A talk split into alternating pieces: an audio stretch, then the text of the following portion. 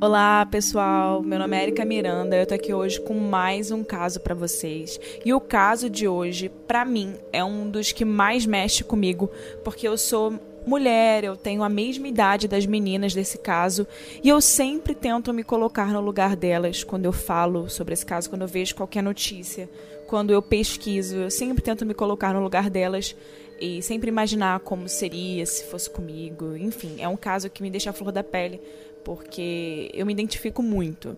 Enfim, vamos agora para o caso dessa semana. Vou parar de falar por aqui, mas claro, não deixa de acompanhar, me acompanhar nas redes sociais. Meu Instagram é Érica com K Mirandas.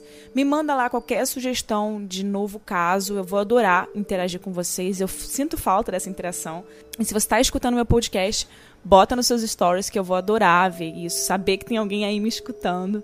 Então é isso, eu vou chamar a vinheta e vamos pro caso de hoje.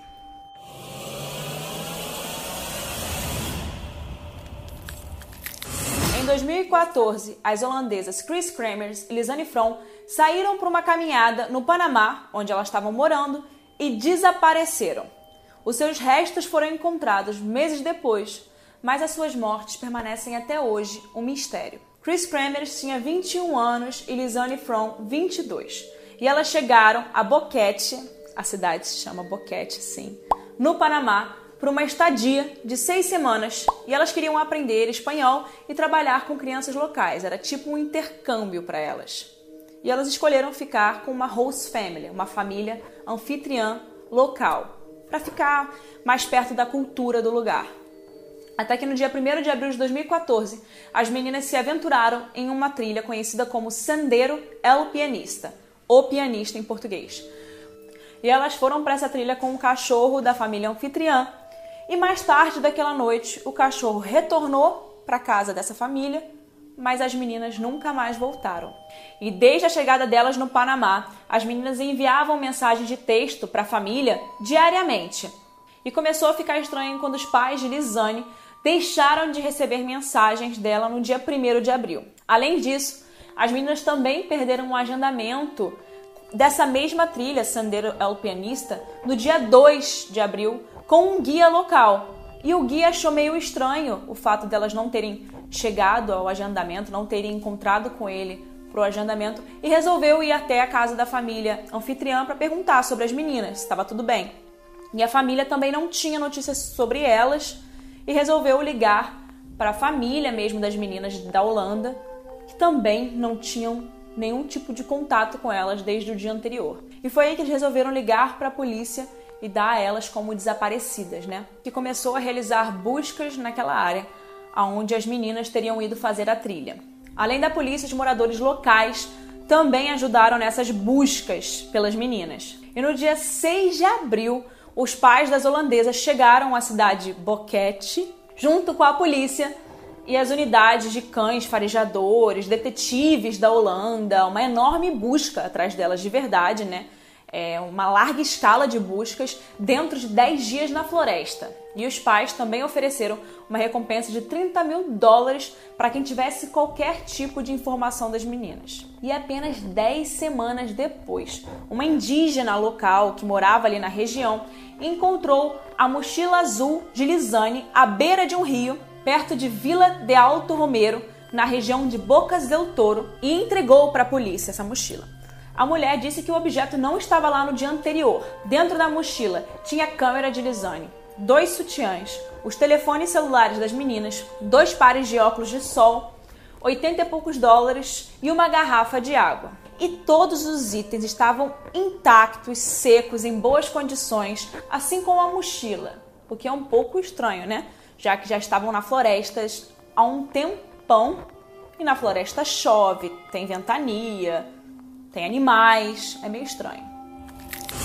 Segundo o relatório das ligações né, desses celulares que foram encontrados, as meninas discaram os números de emergência da Holanda e do Panamá várias vezes a partir das 4h39 do dia 1 de abril, que foi o dia que elas se perderam. E as chamadas não foram atendidas porque não tinha sinal naquela região que elas estavam, exceto por uma ligação que elas fizeram para o 911 no dia 3 de abril, mas a ligação durou um segundo e logo desligou. Elas, elas não conseguiram contato, né? Não conseguiram falar nada para ninguém. E depois do dia 5 de abril, a bateria de Lisane morreu, acabou e nunca mais foi usada de novo. Também não foram feitas chamadas no telefone de Chris, mas alguém tentou ligar o telefone para procurar sinal naquela região. E alguém também tentou inserir várias vezes um código errado no iPhone e nunca mais foi inserido o código certo nesse celular. E durante a investigação, o Instituto Médico Legal Holandês recuperou fotos dessa câmera das meninas e nenhuma das fotos mostrava que elas estavam passando por algum perigo ou alguma situação estranha ou qualquer tipo de problema.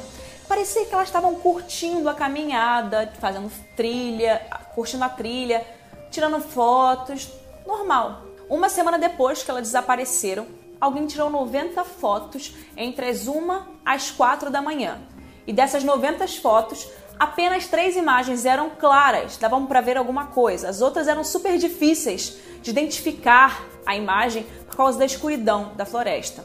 E depois da descoberta da mochila que tinha os celulares e as câmeras das meninas, começaram novas buscas ao longo desse rio que eles encontraram a mochila, desse rio Culebra. E era uma caminhada de 12 horas de Sandero El Pianista, onde elas começaram a trilha, né? Os indígenas locais e uma equipe de buscas encontraram os shorts jeans de Chris em cima de uma pedra na margem oposta do rio, a poucos quilômetros de onde a mochila foi encontrada.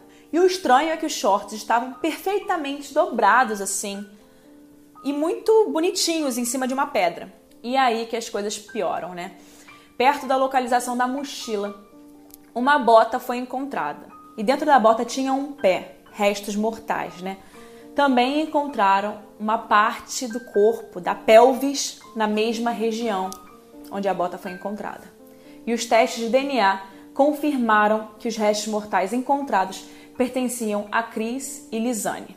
A bota e o pé pertenciam a Lisane e a pelvis pertencia a Cris. Os restos de Lisane ainda tinham algum tipo de pele presa aos ossos, mas os restos mortais de Cris foram completamente branqueados. A causa da morte delas nunca foi determinada, mas o relatório oficial diz que as meninas se perderam na trilha e acabaram morrendo. Bom, agora vamos para aquelas teorias que vocês gostam, né? Eu reuni algumas aqui. Existem algumas teorias sobre esse caso. A primeira é a que a polícia segue, morte acidental. Alguns sinais levam a crer que realmente pode ter sido uma morte acidental, porque não tinha nenhum sinal de angústia nas fotos das meninas, elas estavam bem, sorrindo. Fora que as chamadas de emergência sugerem que elas estavam precisando de algum tipo de ajuda. Por isso que elas tentaram ligar várias vezes para o 911. E nenhum item foi roubado também, né? incluindo o dinheiro e a câmera. E a outra teoria é de assassinato, né? principalmente pelo jeito que os ossos foram encontrados, né? Eles foram branqueados. E isso acaba levantando a questão se realmente acabaram morrendo acidentalmente, como a polícia diz. Um membro do Instituto Médico Legal do Panamá disse ao Daily Beast, a doutora Georgina Pacheco, entre aspas, não deveria haver nenhum tipo de branqueamento nesses ossos. O baixo número de ossos, a falta de marcas neles e a presença de branqueamento tudo isso pode sugerir o uso de cal ou um produto químico semelhante para acelerar a decomposição. E aparentemente é assim que os cartéis mexicanos eliminam as suas vítimas, né? E o especialista também disse que os restos das meninas têm características muito semelhantes. E além disso, também dizem que a finalização do caso pode ter sido afetada aí por causa do turismo na região, que provavelmente a polícia da região não queria prejudicar o turismo, né, da cidade. E também tem a teoria de um serial killer nessa região, né? Isso sempre tem nas teorias. E o que ajuda a confirmar é que tiveram algumas dezenas de outros assassinatos e desaparecimentos não resolvidos na mesma região, que é bem rural ali no Panamá, nos últimos oito anos. E a maioria desses casos aconteceu depois de 2014, quando a Chris e a Lisane desapareceram.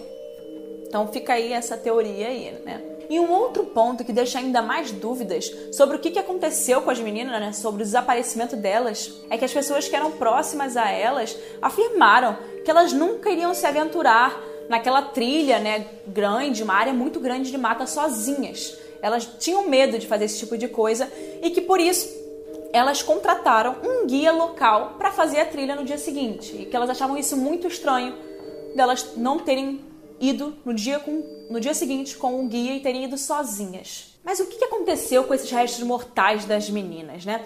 Nenhuma marca nos ossos indicava que eles haviam sido quebrados, que poderia ter sido um acidente, que elas poderiam ter caído ali perto do rio.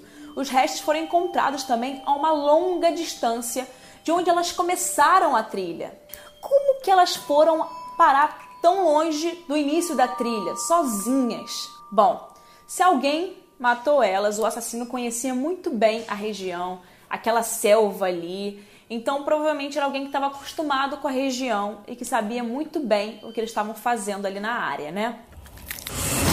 Bom, a minha opinião é que eu não tenho nem ideia do que aconteceu com as duas, né? A gente fica aí olhando os casos, não para de procurar os casos, mas eu tenho um pouquinho de dúvida assim com relação a essa morte acidental. Provavelmente alguma coisa aconteceu com elas, né? Outra coisa que eu acho muito estranha é como é que os shorts dela estavam tão dobradinhos, sabe? Tão arrumadinhos assim. Será que alguém não colocou essas coisas lá para serem encontradas? E eu me pergunto um pouco sobre essas pessoas locais que encontraram a mochila e o short, né? Esses indígenas locais, já que eles vivem naquelas terras ali gigantes e conhecem muito bem aquela área. A gente não sabe que tipo de pessoas eles são, mas talvez eles possam ter algo a ver com a morte ou saibam de alguma coisa. E uma das fotos é um pouco assim estranha, inclusive muita gente na internet fala dessa foto, né? A Cris está com as mãos, as mãos dela atrás das costas e ela tá perto de parece uma caverna, né? Uma pedra assim que parece com uma caverna com uma abertura. Eu achei essa foto assim meio estranha, meio bizarra, né? Por que, que as mãos dela estão para trás e provavelmente aquela região ali não era parte da trilha que elas estavam fazendo, né? Provavelmente é algo fora da trilha. Bom, pode ser que isso não seja nada, que seja só uma foto normal delas andando, mas que me deixa meio intrigada, me deixa. Eu poderia ficar aqui o dia inteiro falando sobre o caso delas, né? De tanta coisa que tem para falar sobre, mas a gente precisa acabar o podcast por aqui. Então agora eu quero saber o que, que você acha desse caso. Qual a sua suposição aí? Qual a sua teoria? Manda para mim lá no Instagram, eu vou adorar conversar com vocês sobre o caso e saber o que, que vocês acham. Eu também tenho um vídeo lá no Instagram sobre esse caso. Então, vale lá também ver isso. E meu arroba é arroba Erica com K Mirandas. Tô por lá sempre conversando com vocês. Até o próximo episódio, galera. Um beijo.